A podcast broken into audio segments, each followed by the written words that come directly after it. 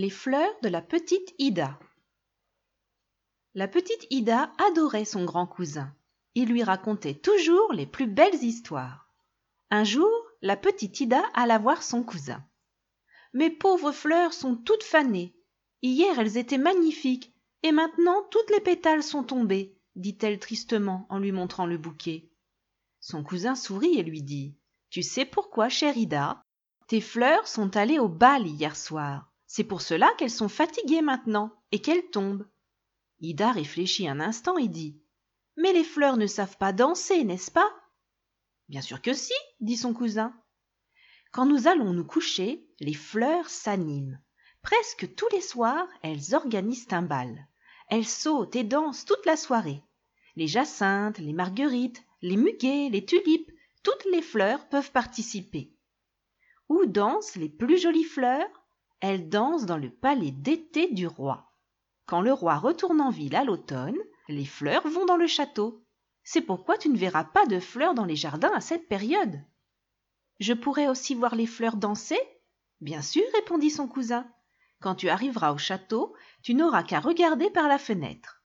Ida aimerait bien voir ça. À ce moment-là, le voisin ennuyeux s'approcha d'Ida et de son cousin. Il n'aimait pas du tout les histoires que le cousin racontait à Ida. Qu'est-ce que tu racontes à cet enfant maintenant? Ce n'est qu'une invention stupide. Mais Ida ne pensait pas que c'était une invention stupide, et elle pensa à l'histoire des fleurs toute la journée. Elle mit son bouquet fané dans le lit de poupée de sa poupée adorée, Sophie. Peut-être qu'alors elle pourrait aller mieux. Sophie dut dormir une nuit dans le tiroir du bureau. Quand la petite Ida alla se coucher, elle murmura aux fleurs de sa mère dans le salon. Je sais que vous allez au bal ce soir. Mais les fleurs ne répondirent pas. Ida se réveilla au milieu de la nuit. Elle avait rêvé de son cousin et des fleurs. Puis tout doucement, elle entendit de la musique au loin. La petite Ida se glissa hors du lit aussi discrètement qu'elle le put. Elle ne voulait pas réveiller son papa et sa maman. Sur la pointe des pieds, Ida alla dans le salon. Ce qu'elle y vit, elle ne pouvait pas l'imaginer. Toutes les fleurs de sa mère étaient sorties de leur peau et de leur vase et dansaient.